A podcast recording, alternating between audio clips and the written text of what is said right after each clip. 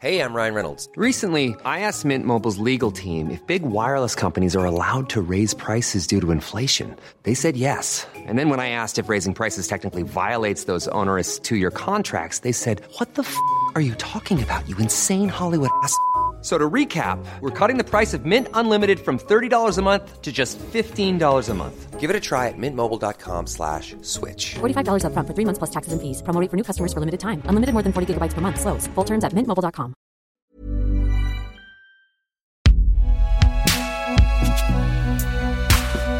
Binge Audio. You need anything? What's wrong? Matt, if I ask you something, will you promise not to fire me?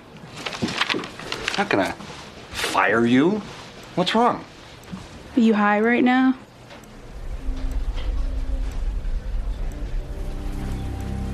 Well, I have been. I mean, it's it's okay.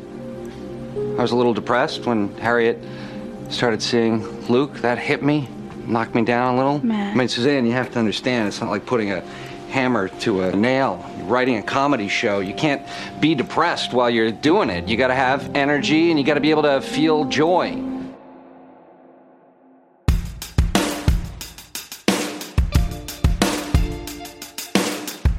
À la toute fin du mois d'octobre 2023, la disparition brutale du comédien Matthew Perry a suscité une émotion très forte. Et pour cause. L'acteur avait fait partie d'une des plus populaires aventures télévisuelles de ces 30 dernières années, la série Friends, qui a marqué plus d'une génération.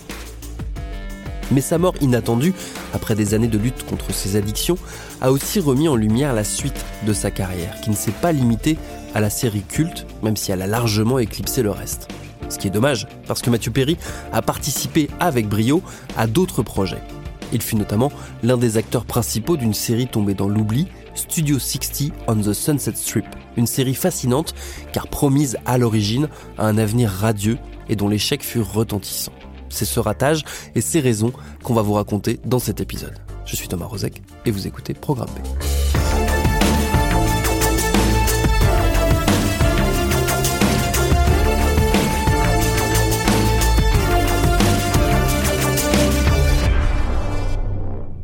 Avant de décortiquer la série Studio 60 on the Sunset Strip, quelques mots sur le contexte dans lequel elle arrive.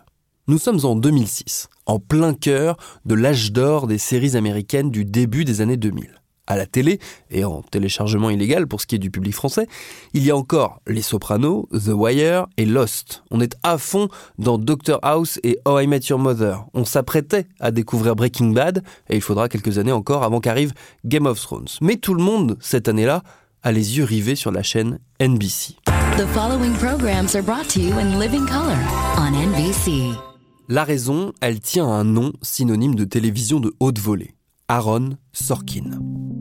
Le scénariste est à l'époque l'une des signatures les plus en vue de la télé US. Il est un des co-créateurs de The West Wing à la Maison Blanche, une incroyable série sur les coulisses du pouvoir américain qu'il a quitté en cours de route au bout de quatre saisons.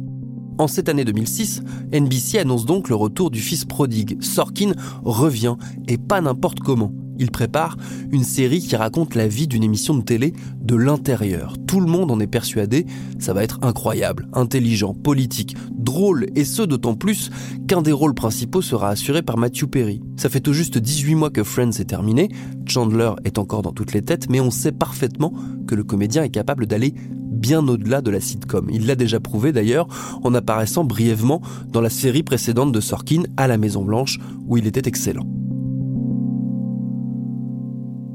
L'excitation est donc à son comble. Hélas, attention spoiler, Studio 60 ne vivra qu'une seule saison et restera comme une déception à la fois pour le public, pour son casting et pour son créateur qui mettra un peu de temps à s'en remettre. Mais n'allons pas trop vite et revenons au tout début avec Geoffrey Crété, le rédacteur en chef du site Écran Large, qui a gentiment accepté de venir raconter le destin très bref de Studio 60 et à qui j'ai demandé pour démarrer notre discussion, ça raconte quoi cette série? Ça raconte les coulisses un peu chaotiques d'une émission de télévision américaine qui est comme le Saturday Night Live, qui donc chaque semaine prépare l'émission en live du vendredi, là pour le coup. Et ça raconte comment, à un moment, le scénariste, producteur superstar pète un câble en direct, comme euh, dans le film Network et comme dans la série The Newsroom plus tard.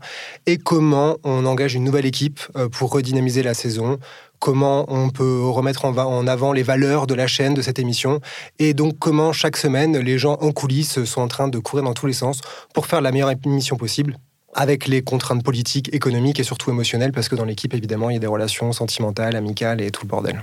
La grande particularité de, de Studio 60, notamment au moment de son, lancement, donc en 2006, c'est que un des deux personnages principaux, parce que donc il y a un duo qui est embauché pour remplacer ce fameux producteur qui pète un câble, un des deux personnages principaux, c'est Matthew Perry. C'est quoi son personnage dans l'histoire? Bah, Il joue quelqu'un qui s'appelle Matt, Matthew aussi dans la série, et c'est c'est la partie créative d'un duo. Donc lui, c'est celui qui chapeaute les scénaristes et qui est évidemment un peu le clown, un peu dépressif, un peu torturé, un peu amusé.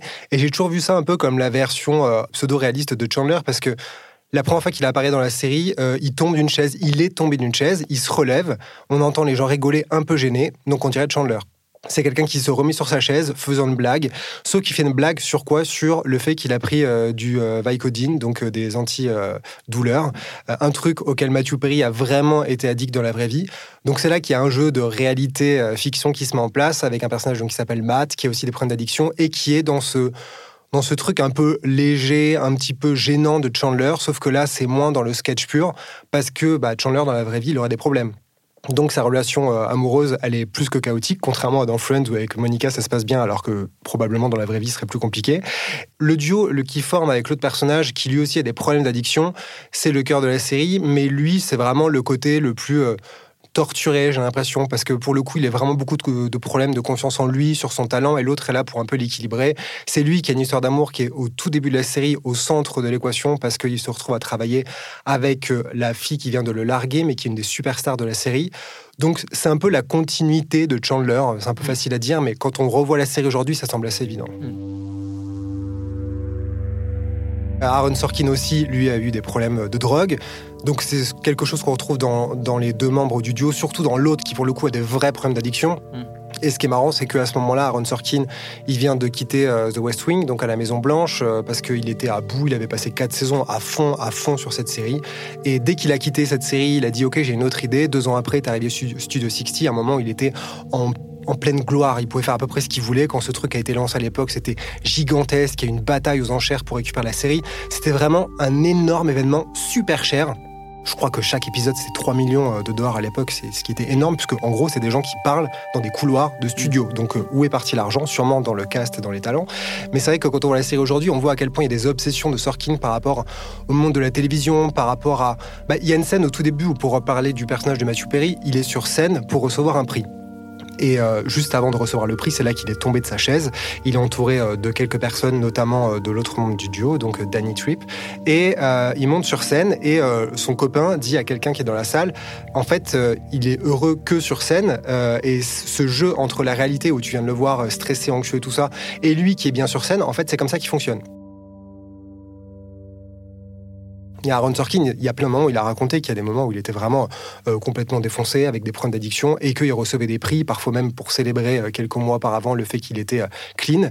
Et donc c'est là qu'on voit à quel point il y a un truc d'alter ego, et c'est évident, entre ce qu'il raconte, déjà personnellement, et puis d'un point de vue juste industriel. Il a travaillé dans la télévision, il sait comment ces choses-là se passent, il sait quels sont les, les tiraillements politiques, économiques entre ce qu'on veut raconter, ce qu'on veut être et ce qu'on est censé être aux yeux de la hiérarchie. C'est un truc qui va continuer et creuser encore plus dans une newsroom quelques années après. Et il y a un truc qui est au cœur un peu de, des histoires de, qui sont racontées dans Studio 60, c'est l'espèce de bataille qui peut y avoir entre euh, la chaîne qui doit être profitable et populaire et une émission qui est portée par une vision plus créative ou, créatrice. Oui, c'est ça, c'est toujours euh, le dilemme entre l'art et l'industrie, euh, l'économie et la créativité. Je trouve que c'est ça qui est très joli dans la série, c'est en voyant notamment le personnage de Amanda Pitt, qui joue donc Jordan, la nouvelle boss de la chaîne, qui 48 heures avant le début officiel de son contrat, donc elle est déjà en poste célébrée, se retrouve à gérer cette situation absolument hallucinante et euh, catastrophique pour la chaîne. Et c'est pas l'ennemi, au contraire, elle est présentée comme une force assez euh, bulldozer, mais très beau. C'est un des plus beaux personnages féminins que je trouve euh, que Aaron Sorkin a écrit. Et elle est du côté des scénaristes et elle se bat parfois de leur côté, parfois contre eux, parce que bah, elle a un peu le cul entre deux chaises, évidemment. Donc oui, ça raconte à quel point d'un côté il y a les créatifs, d'un point de, de, de l'autre côté il y a l'argent, le business, et que les deux doivent cohabiter. C'est pas qu'ils peuvent, c'est qu'ils doivent cohabiter. Et il y a des gens qui sont fous et incontrôlables du côté des créatifs, et des gens qui sont très bien du côté de l'argent. Ce qu'on retrouve aussi dans Studio 60, euh, qui est un, pour le coup une thématique qui traverse toute l'œuvre de, de, Sorkin, en tout cas son œuvre télé, parce qu'on la trouve évidemment dans The West Wing, mais aussi beaucoup dans The Newsroom, c'est la question politique. C'est aussi un des, un des traits saillants qui fait qu'on reconnaît tout de suite le style Sorkin, c'est qu'il y a de la comédie, il y a de l'humour, il y a des blagues, il y a des guests euh, assez, euh, assez sensationnels, mais il y a aussi tout ce fond politique euh, en permanence. C'est ça qui est passionnant quand on regarde sa filmographie entre La Maison Blanche, Studio 60 et The Newsroom, c'est qu'on voit à quel point la politique c'est toujours le sujet et comment on, on attaque ce sujet. C'est qu'on a vu les gens qui font la politique et essayent de vivre avec la politique pour la politique au nom de la politique dans à La Maison Blanche. Dans Studio 60, on voit comment on peut en rigoler et vivre avec. Et dans The Newsroom, c'est comment on la traite, comment on la partage. Dans les trois séries, il y a ce côté très lumineux, très positif de comment continuer à croire en l'humanité malgré ce qui se passe, malgré les gens avec qui on est, malgré les gens qui meurent, les gens qui rigolent, les gens qui aiment, qui n'aiment plus. Dans Studio 60, c'est vraiment comment on peut rigoler, pour qui on rigole, au nom de qui on rigole, quelle est la limite? Dans la première, euh, dans, le tout premier épisode, il y a la question de la religion, comment on rigole de la religion avec des gens qui sont religieux, et notamment dans le cast, puisque le personnage de Harriet, qui est donc le personnage féminin inspiré par l'actrice, la comique avec qui Aaron Sorkin était dans la vie, euh, il y a vraiment cette idée de c'est pas parce que tu es chrétien ou chrétienne que tu ne peux pas rire de ça, au mmh. contraire.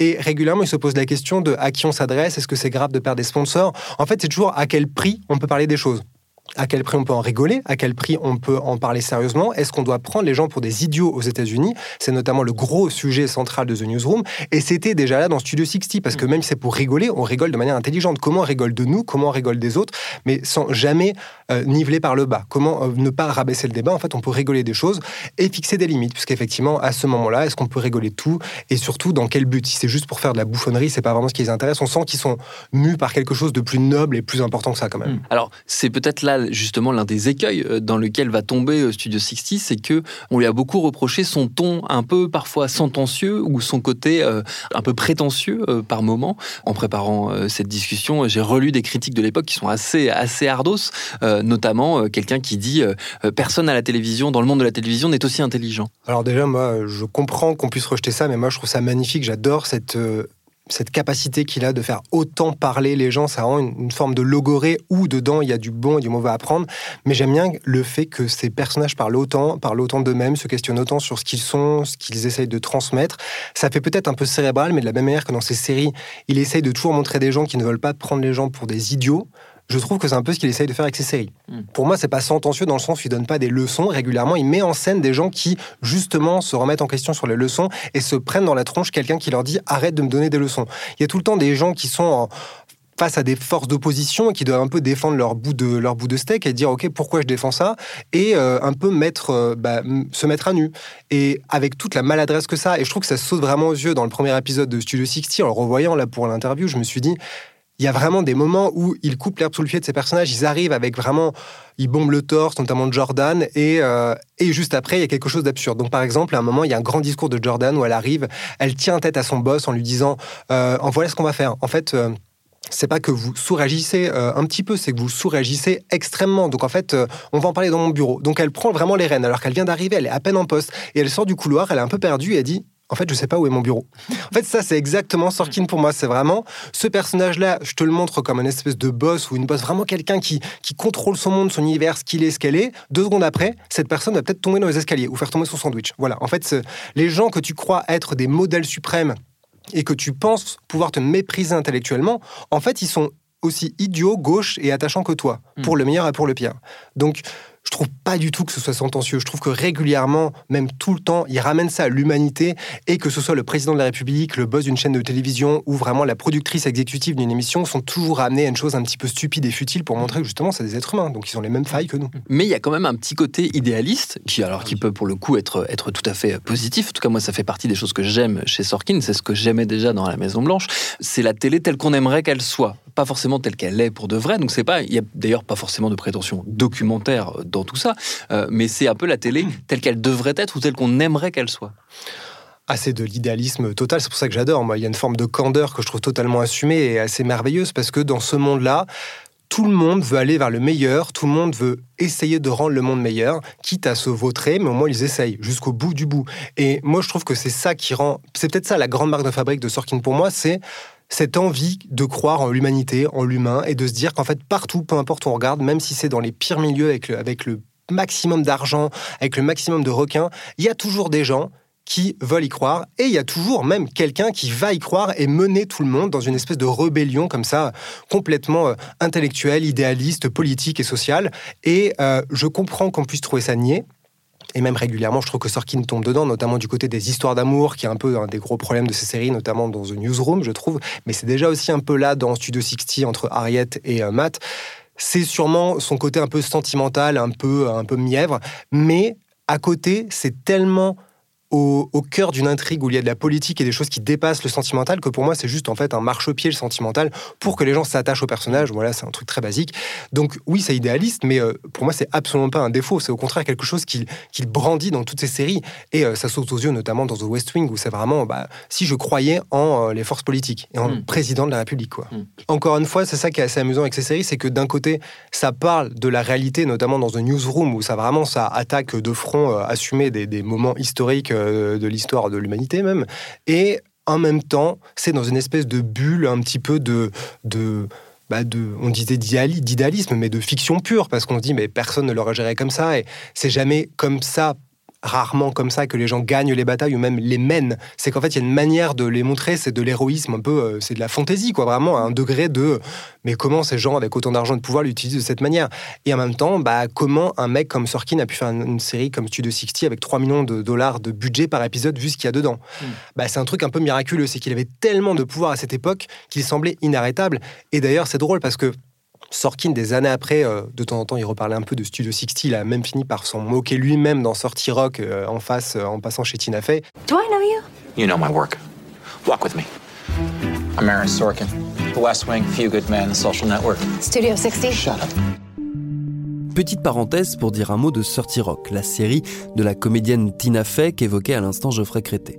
Parce que le succès de cette série comique délirante n'est pas sans lien avec le ratage de Studio 60. Il faut savoir que les deux séries ont démarré en même temps, en 2006, et sur la même chaîne, NBC. Par ailleurs, elles traitent de sujets similaires puisque 30 Rock raconte là aussi les coulisses d'une émission comique hebdomadaire inspirée du Saturday Night Live dont Tina Fey est issue. D'ailleurs, au lancement de 30 Rock, Tina Fey ne cachait pas son désespoir de se retrouver en quasi concurrence frontale avec Sorkin, la superstar de la télé, et ne donnait pas cher de sa petite série comique. Elle a eu tort de s'inquiéter puisqu'à l'inverse de Studio 60, 30 Rock a duré 7 saisons et a gagné une quarantaine de prix dont l'Emmy Award de la meilleure série comique 3 années de rang. Sorkin a été beau joueur puisque donc il est apparu dans son propre rôle dans la saison 5 de 30 Rock.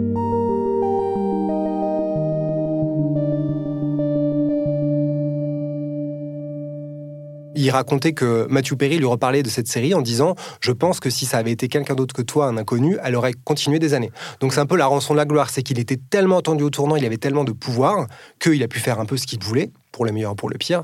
Mais euh, c'est peut-être aussi ce qui a condamné la série, c'est qu'elle était tellement attendue, il y avait tellement d'attentes autour. Lui-même s'est énervé contre les médias en disant pourquoi les médias parlent autant du budget de la série, de ses audiences, est-ce qu'on peut parler du vrai sujet? Du coup, il a un peu incorporé la fin de la saison 1 où il y a vraiment des, coupes de budget et beaucoup de problématiques de ce, mm. problématiques de ce côté-là.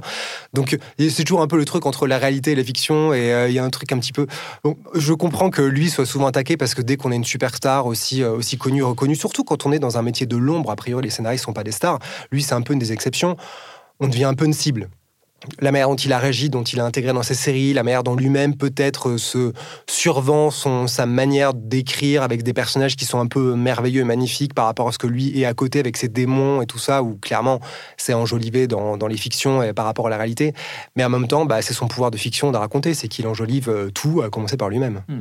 Alors justement, euh, Studio 60, on l'a dit, c'est la seule série de, de Sorkin qui s'est arrêtée au bout d'une saison. C'est quoi les arguments avancés à l'époque pour que ça s'arrête? C'est trop cher, ça marche pas assez? Euh, j'imagine que c'est les, arguments assez classiques finalement. Oui, des années après, Amanda Pitt, euh, qui incarne donc euh, Jordan, a dit clairement cette série coûtait trop cher et il y avait aussi beaucoup d'attentes. Donc je pense que c'est à la fois le fait que des chaînes se soient battues à coup de zéro pour acheter la série. Studio 60, en fait, a eu un, ça a fait un énorme appel d'air. Les gens se sont mobilisés parce que la campagne a été énorme et que c'était une attente pour mille raisons. Battu Perry, post-Friends et tout, il y avait des arguments. Et euh, il y a eu beaucoup, beaucoup de gens qui ont regardé le premier épisode, mais très vite, la courbe s'est cassée la gueule. Donc en fait, au bout de la moitié de la saison, ils avaient déjà perdu la moitié de, des millions de gens qui regardaient. On était passé peut-être de 13, 16 à 6 8 donc c'était vraiment ridicule. Donc je pense que ça, c'est quand même compliqué une série qui, sur une saison, se casse la gueule à ce point-là, en plus coûte cher, avec autant de pression et de bad buzz, puisque les, médias sont donnés à cœur joie sur, euh, ok, euh, la série la plus attendue de l'année, en fait, euh, c'est un crash et on peut l'observer en direct, sortir le popcorn. Je pense que ça n'a pas dû aider, oui. Comment est-ce que Sorkin a transformé ça? Vers quoi il s'est projeté? Après le crash de Studio 60, euh, il a fait le petit chef-d'œuvre Social Network au cinéma, réalisé par David Fincher. Ça lui a donné un Oscar du meilleur scénario. Donc, ça l'a permis clairement de continuer sa carrière sans trop se retourner, euh, regarder dans le rétroviseur vers le crash de Studio 60. Et euh, après ça, il a enchaîné sur The Newsroom, la série HBO, où pour le coup, c'est un peu euh, la, le recyclage, mais dans le plus beau des, des sens, puisqu'il reprend le point de départ de euh, Studio 60, qui est donc une sorte de, de, rappel, de réminiscence de Network, le film de Sidney Lumet, où quelqu'un pète un câble en direct. Dans Studio 60, c'était vraiment quelqu'un en direct, et dans The Newsroom, c'est le présentateur vedette d'une grande chaîne qui pète un câble en pas en direct à la télévision, mais en direct dans une conférence avec des étudiants, et qui, encore une fois, il, remet les pendules à l'heure sur en fait qui je suis à ce stade-là, à quel point je me suis compromis, à quel point je me suis perdu. En fait, voilà, je, piqûre de rappel à moi-même. Donc c'est le même point de départ, sauf que là, contrairement à Studio 60, euh, le personnage qui faisait ça était dégagé, on le revoit plus. Dans The Newsroom, ça reste la star de la série. Donc c'est peut-être sa manière à lui de dire en fait les échecs, on ne doit pas dégager les gens, on essaie de surmonter, on essaie de rester, et euh, j'essaie de me transformer moi-même pour avancer. Hmm. Donc on voit à quel point dans Studio 60 et dans The Newsroom, il y a vraiment la même configuration, la même pression du stress avant les événements, avant le live, euh, les mêmes imbrications personnelles, professionnelles, sentimentalo, à la, limite du soap, hein, vraiment. Dans The Newsroom, je trouve qu'il tire vraiment beaucoup sur la corde. Donc euh, c'est ça qui est un peu drôle, c'est que oui, Studio 60 a été un énorme crash à l'époque, et c'est, comme tu le dis, un des trucs les plus désastreux de sa carrière, qui pourtant a été brillante, euh, en tout cas en termes de pur commerce et de non-échec. Et The Newsroom a été lancé, et le succès a été un petit peu mitigé aussi, parce mm. que quand même, la série était très attendue. Elle a coûté un petit peu cher aussi. C'était sur HBO, donc a priori, euh, l'Eldorado des artistes, on peut faire ce qu'on veut et tout ça. Bon, je trouve que quand même, au bout de trois saisons, très compliqué, il y a eu beaucoup de déceptions, les audiences étaient quand même assez faiblardes. On voit clairement une restructuration entre la saison 1 et la saison 2 il a pu finir son récit, donc ça, finit. C'est vraiment un récit qui est contrôlé, clos, parce que HBO, je pense qu'ils arrivent à donner plus de moyens à croire en des artistes, euh, que ce soit pour le principe mm. ou juste pour les séries réellement. Le fait est qu'il a pu terminer, aller au bout, avec euh, une série qui dure plus longtemps que sa première Sport Night, je crois, qui durait que deux saisons, beaucoup moins que West Wing, même si lui-même est resté que quatre saisons dessus. Donc The Newsroom a été un peu peut-être le pansement qu'il a pu faire en reprenant ce qu'il voulait raconter sur la télévision, sur comment manier la politique, le personnel, euh, l'argent et vraiment les idéaux. mais là, il a eu les moyens et peut-être Peut-être qu'à ce moment-là, il y avait un peu une forme de modestie, qu'il était un peu moins dans un truc spectaculaire, même si la série reste quand même très sensationnelle. Et si vous voulez découvrir par vous-même ce à quoi ressemblait Studio 60, eh bien, il va falloir acheter l'unique saison puisqu'elle n'est pas disponible pour l'heure sur les plateformes de streaming. Côté français, ça viendra peut-être. Merci à Geoffrey Crété d'Écran Large, Écran Large qui par ailleurs a un podcast, ça s'appelle La Réu d'Écran Large, ça parle de cinéma, de séries, c'est disponible sur toutes les applis habituelles et on vous le recommande chaudement. Programme B, c'est un podcast de Binge Audio, préparé par Charlotte Bex, réalisé par Quentin Bresson. Tous nos épisodes, les anciens comme les nouveaux, sont à retrouver sur toutes vos plateformes d'écoute préférées. Cherchez-nous sur Internet si vous voulez nous parler, et à très vite pour un nouvel épisode.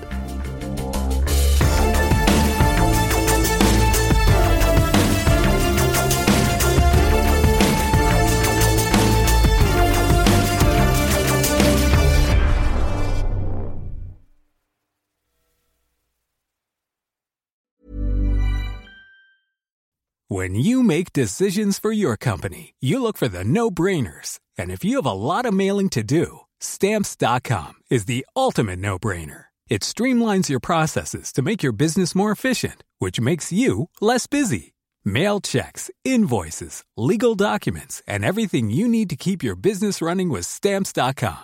Seamlessly connect with every major marketplace and shopping cart Schedule package pickups and see your cheapest and fastest shipping options from different carriers. With rates up to 89% off USPS and UPS rates. And with the Stamps.com mobile app, you can take care of mailing and shipping wherever you are. Make the same no brainer decision as over 1 million other businesses with Stamps.com. Sign up with Code Program for a four week trial, plus free postage and a free digital scale. No long term commitments or contracts. That's stamps.com. Code Program.